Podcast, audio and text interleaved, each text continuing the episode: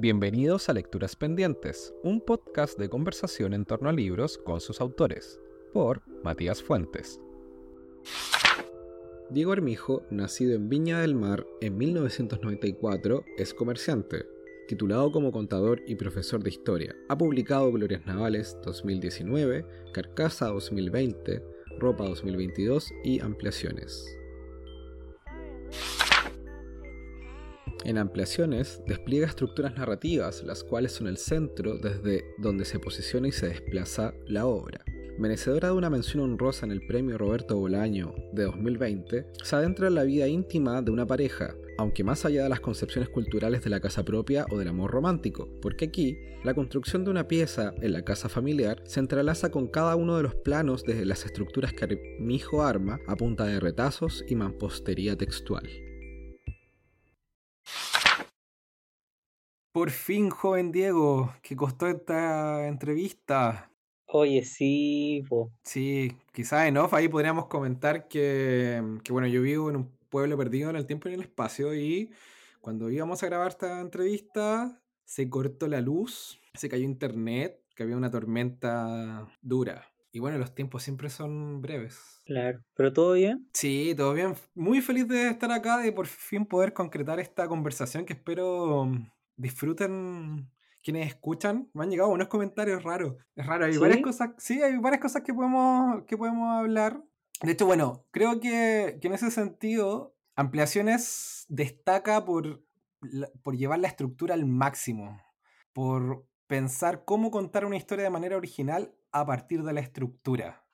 De cierta manera, nosotros podríamos pensar que eso em, se emparenta con cierta tradición poética chilena o por último con la literatura más social. Pero ahí cuéntame, cuéntame cómo tú lo ves. ¿Te sientes heredero o enmarcado dentro de una tradición o en, estos, en esta época ya siglo XXI, 20 es como fuera de, de onda hablar algo así?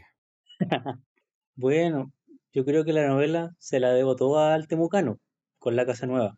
Ya, ese es un chiste. No, no, no, pero algo tiene. Igual esa canción, eh, sacando al autor de la letra, siempre me ha parecido muy interesante en torno a, hacer una época, una épica de la mm, de estas fiestas de celebración por tener una casa nueva. A, mi abuelo le encanta ese tema y de hecho no sé si guarda alguna algún cariño por la canción o el tipo, pero me acuerdo, por ejemplo, que a los 40 años del, de la toma de mi población, la Gloria Naval en Viña, eh, invitaron al temucano que tocó en el medio de la población, ¿cachai? Y fue bacán. Todavía no lo funaban y estaba vivo, pero... y en torno a eso, a tradiciones, em, igual pienso que la novela sí encaja dentro de una tradición porque yo leo libros de la tradición chilena, de la tradición social, no de los cuicos, y algo de eso hay, pero quizá no el enfoque porque no hay, no sé, un horizonte eh, épico o político, aunque claro, todas las acciones forman algo de política, no sé, ¿te parece? Sí. Pero busco otra manera de acercarme, porque quizá no es tan importante lo que se hace como a nivel eh, masa o comunidad, sino como este individuo en relación a otro individuo, que es esta pareja que hace, que, construye esta ampliación. Y al final el tema es el amor, el amor. El amor. Como diría un, un youtuber, el amor, el amor heterosexual. El amor sí, sí. me estaba acordando. no, pero bueno, hay, varias cosas interesantes respecto sobre todo a lo que me, me hablas de acercamiento, porque como acercamiento te refieres al fenómeno de la escritura, ¿cierto? Porque yo no sé si tu escritura se caracteriza por ser muy cercana o muy, eh, ¿cómo decirlo? Como mm, de fácil lectura para lectores comunes. De hecho, es como lo que Tabarovsky diría como literatura de, izquierda de tomo y lomo. Sí, de hecho a mi abuelita le cuesta leer los libros, pero los lee. Pero me dice, me cuesta, pero los leo y me, me van gustando, eso dice mi abuela. Oye, ¿cómo es ese ejercicio que te lea tu abuela? Qué cuático, pues yo no. Yo ni a mi mamá le he mostrado un cuento. Ah, pues que, pucha, cada vez que publica un libro, que hasta ahora van cuatro, siempre le doy uno a ella, y a veces me compra uno ella dice como para regalar, pero sí que me lo compro para, porque piensa que no vendo, no sé. Y lo lee, se toma su tiempo y me lo comenta. Eh, reconoce cosas, pues, no sé, algunos libros, hay escenas en la feria caupolicana, en la población, y reconoce como a los personajes. Eh, me dice como enredado el lenguaje, me cuesta leerlo, pero los termino, siempre los termino. Pero una lectora como ella que podría considerarse una lectura más tradicional, ¿qué, qué le cuesta eso? ¿Como acceder al lenguaje, a la estructura? La estructura no, a veces me, me dice que le divierte como que la, las cosas estén desparramadas o que tengan forma, pero sí es el lenguaje, como el desorden de las frases, ¿cachai? Que a veces ocupo. En ese sentido, ¿por qué tu, tu escritura no, no sería poesía? No sé, o sea, ocupo elementos en este libro ya más poético, en torno a como el, la distribución de los textos, y quizá también parte de la escritura, pero también ocupo elementos de la crónica, quizá acá en libros anteriores, y creo que una mezcla, un, una, charquicán igual. Sé que para, para ciertos lectores, ciertos escritores, son cosas que les complican porque necesitan como que el libro sea de un género muy claro. No sé, no sé si te he contado, cuando lancé mi primer libro, ¿Ya? un, un referente poético de la quinta región, que es santiaguino, pero vive en la quinta región, me lo topé en una situación y me dijo, ah, aquí viene Armijo, el narrador o poeta, que fue como un chiste cuestionado en torno a que el libro que estaba presentando, que era Gloria Navales. Que son cuentos, o que está clasificado como cuentos, que lo editó Almacea, ¿no? Claro, para mí son cuentos, pero ocupan elementos de, de la poesía, y para pa él, para ese sujeto, le complicaba, como que no pudiera haber una definición clara. ¿cachai? Pero ahí hay dos cosas. Por una, por una parte, como la recepción del público y también lo que me llama la atención es la recepción editorial. Bueno, eh, a nosotros nos liga de cierta manera el trabajo con ropa, sí. que es la novela anterior, que fue un trabajo muy lindo en pandemia, eh, que lamentablemente ahí no, no, pudo salir por hamster. Pero eh, me acuerdo que me comentabas que, claro, ya, ya con ropa experimentabas mucho más allá con la estructura además de con el lenguaje que apelaba a la oralidad. De hecho, el, la forma de edición de esa novela fue como lecturas una tras otra, viendo la sonoridad, viendo la estructura. Fue como una, una edición muy intuitiva. Muy divertido, ¿no? ¿Te pareció? O sea, como proceso y encuentro súper lindo. Me gustaría poder darme el tiempo de no poder hacer algo así. De hecho, desde que lancé el libro y como lo presenté y lo he leído en otras partes, es como que el libro que más, me, más fácil me ha sido leerlo en público, porque tiene partes muy, o sea, todo el libro igual es muy oral, pero hay partes muy de, que son como cantitos o poemas, ¿cachai? Eh, sacados como del contexto de la, del, de la historia que cuente o no la novela. Bueno, tienen las, las hilachas, las etiquetas, que eso ya es parte de lo que de cierta manera mm, va, va a desarrollar, yo creo, al límite en ampliaciones. Pero un comentario que me acuerdo que me llamó mucho la atención ¿Sí? en ese momento fue el hecho de que me dijiste que, mm, que, tu escritura no calzaba con ciertas editoriales y es como muy raro o extraño que finalmente ampliaciones que creo que es tu novela más ambiciosa en cuanto a tensionar la estructura para contar una historia, esté en un sello que entre comillas podría ser un poquito más tradicional. Puede que me equivoque, no lo sé. No sé cuál es tu visión al respecto. Creo que sí, pero la novela esta en particular, a diferencia de ropa, creo que se me hace más clara el lenguaje. Ya. Hay una historia más clara, quizás hasta más lineal, que puede ser una crítica, que sea lineal. Eh, entonces más es de más fácil acceso a, a, una pareja cabro que embarazada la chica, hacen una casa. ¿Y qué pasa alrededor de eso? Lo que se juega es con que cada paso de esta casa o cada cuestionamiento del proceso viene con una forma de escritura distinta. Eh, se mantienen ciertas cosas del lenguaje como enrevesado de ropa, pero no se juega tanto con las mezclas de voces o con los sonidos o con la, la, las repeticiones, que sí está en ropa que ya es, es, la feria en vivo, ¿cachai? Acá es la intimidad de una, de una pareja. Yo creo que eso, la, el acercamiento a la intimidad y un lenguaje quizá un poco más claro y más directo, eh, hizo que la novela calzara, le calzara más a la, la editorial. No sé si ese proceso era buscado así como para, ah, quiero que la novela lo publiquen acá, entonces voy a escribir más claro, sino que se fue dando que este libro se hizo así, se fue, se fue, eh, fue tomando esa forma. En cierto sentido, Ropa da cuenta de, de la historia de una generación, quizás nuestra generación millennial. Bueno, para la gente que escucha los podcasts, yo creo que va a estar como medio de la misma pregunta, pero no sé, quizás coinciden las lecturas. Y y claro, me acordaba del, a propósito de lo que me habías mencionado de Tito Fernández, un momento muy emotivo, yo creo que, está ahí como guardado en mi corazón, es cuando murió la abuela de un amigo y ella pidió que para su funeral eh, pusieran la casa nueva. Entonces, uh. como, entonces, mm, a propósito de lo que me decías, creo que recordé o, sentí quizás lo que puede ser el hito para la familia chilena de clase media baja o clase media o clase media emergente, no sé cómo llamarlo ya, porque todos somos clase media en este país. Eh, Piñera. todos somos clase media en este país. Eh, el hito de la casa propia, que claro, que generacionalmente para nosotros se transformó y claro, y, era un chiste, era un chiste, pero que lo vi en, en una crítica que se te hizo al libro, que es el sueño de la pieza propia. Con ese afán de crónica, ¿quieres mostrar algo más o simplemente es como lo que nace a partir de lo que observas? ¿Mostrar algo más en qué sentido? No sé, hacer crítica. Porque igual vemos una, de cierta manera, de nuevo, que se repite dentro, por lo menos de mis lecturas, em, una... Una...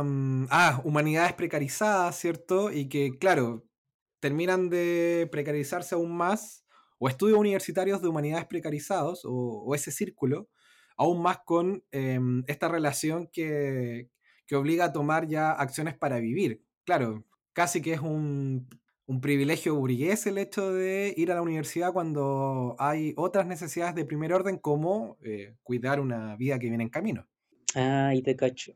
Eh, pucha, no sé si estoy con una agenda o un camino como ético en el torno a, la escritura. Tengo una lectura ética de ciertos libros, sí, como los problemas que me genera limpia, que ahí es como que la, ética o la política de la novela se hace explícita y se vuelve chabacana, y además es, una, es, un, es utilizar un otro ajeno sin una búsqueda como ajustada, no sé.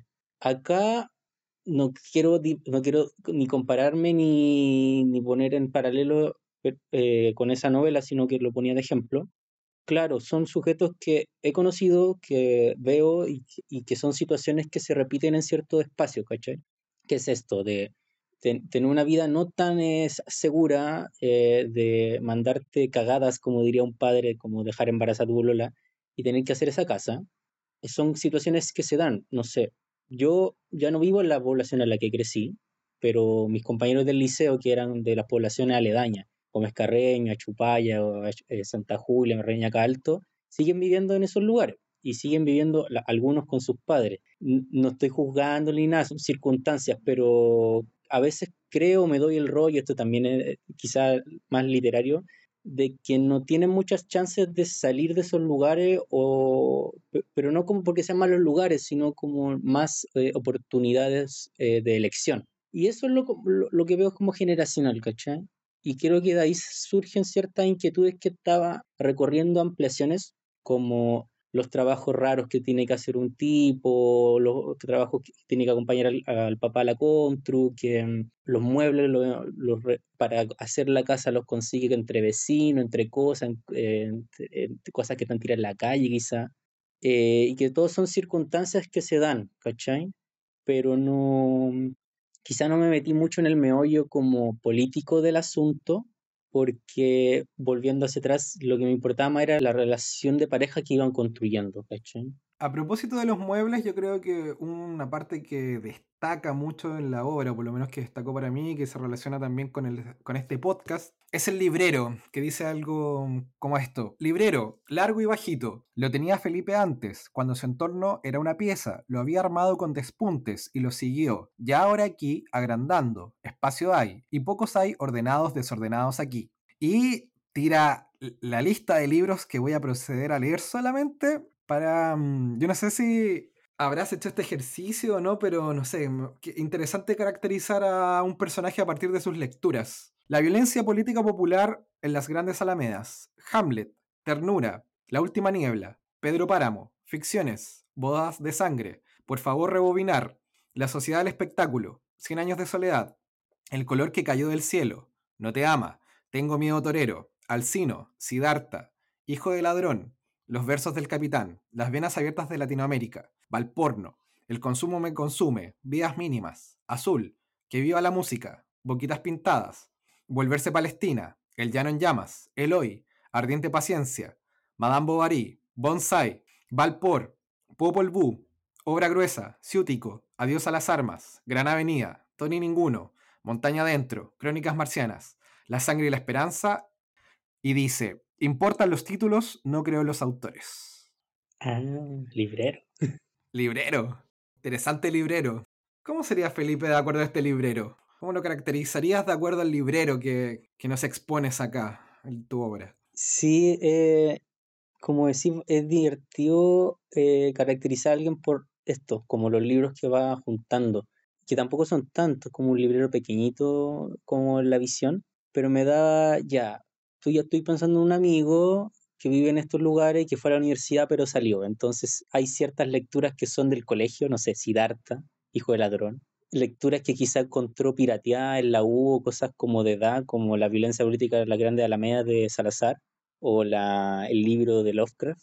Hay cosas que te encontráis ya siendo territorial en ferias de libros como Valpore, Valporno, y hay cosas que te vas encontrando en la feria usada o, así. Entonces, me posicionaba un cabro que te estudió en un liceo en Reñaca Alto, que entró a la U pero salió y que recorre ferias como la Capolicano, ferias de libros, va contando estos libros. Entonces era un, joven, medio universitario, medio místico, por eso sí ciertas lecturas como particulares. Y, que, y, la verdad, lo principal que pensaba que o libros usados o libros pirateados, la mayoría. No, no, puse ese detalle, pero eran como estos, estos vacíos que dejo a veces en el libro, me, me, me lo pintaba así. Yo creo que la literatura, perdón, pero la literatura más clásica sería pirateada, porque hay hartos libros independientes. Sí, sí, no, lo, digo los libros más nuevos, así como el, libro del insoportable de Ciútico, eh, algún libro como Pucha Ficciones, que yo he visto pirateado en, la Feria Capolicán cuando trabajaba ahí, Cien años de soledad puedo encontrar pirateado, No te ama, tengo miedo de héroe. Y los independientes sí, pues puntuales, como, claro, un cabro que va a la U y tiene cierto interés y se acerca a cierto espacio, entonces logra llegar a estas lecturas, ¿cachai? Eh, tiene obviamente limitaciones, no hay libros tan raros, ni tan profundos, ni de tantas nacionalidades, ¿cachai? O, tan, o diversos, pero llega a un librero mínimo que no necesariamente lo construye, pero son como sus, eh, sus intereses. Hay otro aspecto que quiero destacar y que quiero ver también cómo lo piensas o cómo lo conjugas, porque bueno, si leemos tu perfil, te defines primero como el comerciante, pero está el tema de ser librero y también eres profesor de, historia. Claro. Respecto a, tu literatura y respecto también a este ejercicio de ver o de caracterizar a Felipe de acuerdo a sus lecturas, ¿cómo crees que sería un escolar o un universitario temprano que leyera tus libros? Ah, también, soy contador, por cierto. Además. Eh, uh, no sé. Eh, me gustaría que se acercara de manera de representación quizá. Me han llegado ciertos comentarios como de cabros que o, o viven en Gloria Navales o pasaron por Gloria Navales que se encuentran con el libro Gloria Navales y que les ha llamado la atención mucho la, la representación, más allá de lo que pase, más allá de las formas, como que se escriba de un lugar. Y me gusta esa lectura, Mm, también me gustaría que se leyera como que estos libros, lo, es, lo, que intento, no son flojos, intentan ser distintos, eh, no se acomodan y siempre están en, eh, en, contra de algo, de cierta literatura más fome, que, que la tengo en la cabeza, pero no, la diré. pero empieza con Z. Eh, eso, eso me gustaría que fuera. Igual pensando como yo universitario acercándome a los libros, no sé si hubiera eh, llegado un libro como eh, los míos. no sé, cuando entré a la U recordando, lo primero que intenté buscar, porque ni en mi casa ni en, en, el colegio que estudié tenía una, una biblioteca tan grande, era leer, no sé, Rayuela, que nunca la había leído, leer 2666, que no había leído, leer eh, Conversación en la Catedral, ¿cachai? Weas que ya en mi cabeza de incipiente lector parecían grandes y que podía tener acceso. Después me fui decantando por los independientes. Bueno, considerando la, mm, la aspiración técnica que tiene ampliaciones, ¿qué queda? ¿Qué queda? O sea, no, estoy hablando de que hay una consagración, pero yo siento que ya ahí cuajaste un estilo con esa novela. Lo digo muy humildemente como lector, ex editor. Ex editor, ex santiaguino. Creo, bueno, ahí voy a estar, me voy a comentar igual que igual han sido eh, los libros que ropa, ahora ampliaciones, han sido como ejercicios de búsqueda de cosas. Quizá para mí ropa funciona más como en, el en la búsqueda o encuentro de un lenguaje. Esto es una parte que me molestó mucho un podcast hace poco que escuché sobre Limpia, donde Ale Trabuco habla de que la protagonista, o sea, la narradora de su novela, la voz es un encuentro. Ella, ella se encontró con esa voz y me parecía muy poco, no sé si clasista, pero es como, bueno, las personas, esa, esa asesora del hogar que ocupas en tu novela, no es solo una voz, es también un cuerpo, es también una, un movimiento, es también un, lugar en la sociedad. No sé si las cosas se te aparecen por una voz, pero filo, esa es una parte. En ropa creo que encontré ese lenguaje, ese uso, ese uso del lenguaje para poder hilarlo y como llegar a algo que me agradara a mí, como una voz narrativa que me acomodara para expresar tipos de personajes y situación. Y acá eh, en ampliaciones ya me fui al chancho de, y, de, jugarretas con la búsqueda de formas, como qué tipo de ajustes puede tener la escritura dentro de la página o qué tipo de, de qué manera se puede expresar la, la escritura gráficamente también. Entonces, aunando esas cosas, creo que también, no sé si estoy buscando formas más sencillas, pero quizá donde estos dos elementos se puedan aunar, ya solo en la escritura. Eh, si quieres te adelanto, no. Ah, pero esa puede ser la pregunta final. Que Hay dos cosas que ya, como estamos llegando al tiempo, eh, hay dos cosas que me gustaría preguntarte.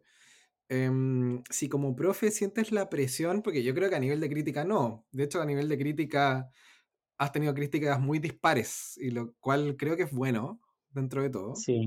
Creo que es bueno, sí, porque si dejas contento a, Dios y al diablo, algo anda mal. Pero, mm, bueno, yo no sé, yo creo que no, no tiene sentido preguntarte si, si, uno, si uno debiese escribir para la crítica, pero sí quizás dentro de tu formación profesional has sentido la pulsión, la necesidad, el compromiso de escribir más pedagógicamente, muy entre comillas ese pedagógico. Mm, mira, ya, es, destapemos el, elefante en la habitación. El libro lo criticó hace poco Patricia Espinosa y hizo varios eh, apuntes sobre el libro que cosas que no, no veía que no, no, funcionaban, las llamadas aspiraciones que no se cumplían. Varios de esos puntos lo he pensado en el transcurso de esta semana y me parecen bien, otras quizá no tanto, pero me gusta que una lectora, una gran lectora como ella, pueda leer este libro y tener comentarios así. Creo que igual me ayudan. Como ya no para escribir un libro que le agrade a cierta persona, sino para ver como, ah, ciertas cosas que no había visto yo o que puedo seguir trabajando en otro proyecto, ¿cachai? Y sobre escribir más como pedagógicamente, creo que vuelvo al ejemplo de, de, mi abuela. Si mi abuela, a pesar de que escriba raro, me sigue leyendo y sigue entendiendo lo que escribo, está todo bien. Creo. Pero tampoco, tampoco busco ser como, escribir como reportaje o, o vida humana, porque mm, para mí, no sé, si el primer libro que hice, que se llama Globes Navales, y que eh, intenta captar eh, esencia, voces, movimiento y vidas en globes navales de personas de ahí y de maneras como con lenguajes raros, con disposición de texto. Eh, no quise ser claro porque lo, más fácil hubiera sido hacer cuatro cuentos que tiene de manera muy clara, como el tipo de cuento que gana premios, ¿cachai? a mí me aburre. Y si yo quiero representar esos lugares o esas personas, no quiero hacerlo de esa manera, que sería la obviedad, pero no, no quiero eso. Claro, depende igual la escritura. Quizá en algún momento voy a escribir una cosa más normal, en el sentido de que se entienda todo, pero también voy a estar poniendo tropezones, creo. Me parece. ¿Qué tienes en el velador? ¿Cuáles son tus lecturas pendientes actualmente? Que esta es como la sección del podcast. Sí. Ah, pues se llama de lecturas pendientes, pues. De hecho, sí. Pero salió después, como que se fue dando. Sí. Ah, no te, no te escurriste al principio. No, pero es que bueno, uno, uno hace las cosas y se van dando. Sí, está bien. Tengo calete libro. A ver. Tengo Frankenstein de Mary Shelley que me lo prestaron y todavía no lo leo, pero lo tengo que leer porque me lo prestaron. Ya, como la lectura por compromiso. Sí, hoy, pero me obligaron al libro, no lo había leído, así que también culpa. Tengo un, creo que es alemán, Hermann Ungar, se llama Los Mutilados, el manso título. Tengo Chicago Chico de Armando Méndez Carrasco, que se lo compré hace poco, y ese lo quiero puro, me voy a meter el diente. Ya. ¿Qué más? Uno, una antología de cuentos de Germán Marín que se llama Últimos Resplandores de una tarde precaria, que obvio le robó el título al cuento a Bolaño. Pero me cae bien, me cae bien Germán Marín, a pesar de sus juntas. ¿Qué más? Pilar Quintana, Los Abismos, ese que se ganó el Alfaguara. ¿Ya? una, una, argentina que parece que es muy buena, la Alejandra Camilla. El sol mueve las sombras de las cosas quietas. Uh. Medio título. La, la, pianista de Elfrey Jenny Jelinek, la, de la, de la película. Sí. Mm, y había, un, había una pregunta que estaba pendiente que te había dicho ya, eso vamos al final. Ah, ¿qué se le viene? ¿Qué se le viene a Diego Armijo? Uh. Uh. Eh, estoy moviendo un libro de poemas. Por fin. Para que ya digan que no escribo libros con poesía, ahora escribo un libro de poesía. Chao. No, pero eh, más narrativo eso, ¿eh? No. ¿Ah? Es más narrativo, así que no. Son, poemas narrativos. ¿El libro de poesía? no son, no sé, igual son narrativos pero algunos se escapan. Son unos poemas, bueno, estoy esperando que comentarios de editoriales, pero está en proceso. Son poemas que escribí cuando trabajaba en la feria vendiendo ropa usada, detergente. Que lo escribía en los momentos muertos, en los cartones de precio. Entonces, todavía tengo algunos cartones de esos, como los borradores de los poemas. ¿Tú cachai en cuánto se va a subastar eso en unos 50 años más? sí, lo he pensado, no. Eh, eso, y estoy intentando una novela que la mandé al fondo. No sé si eso se debería contar. Ah, no, pero es, anónimo, se supone. Que estoy como una imitación de Alfonso Alcalde, que no quiero que sea imitación, pero o un homenaje. Pero eso. Ya, pues súper, un placer haber, hablado contigo, espero que hayas disfrutado la conversación. Sí, un gusto. Y, ahí estamos, bueno, ahí estamos hablando, ojalá próximamente con ese libro de poemas narrativos que me decías, o, eh, o lo que estás intentando, que mandaste al fondo. Ojalá que tener buenas y nuevas noticias pronto. Sí, también para ti. Ojalá no se te corte la luz otra vez. No, o sea, bueno, acá es parte de, pero uno se acostumbra a vivir con eso. Ah, bien. Pues. Sí, se puede leer con vela todavía. un abrazo, cuídate. Cuídate, Estés bien. Muchas gracias por quedarte hasta el final. Esto fue Lecturas Pendientes, un podcast de conversación en torno a libros con sus autores.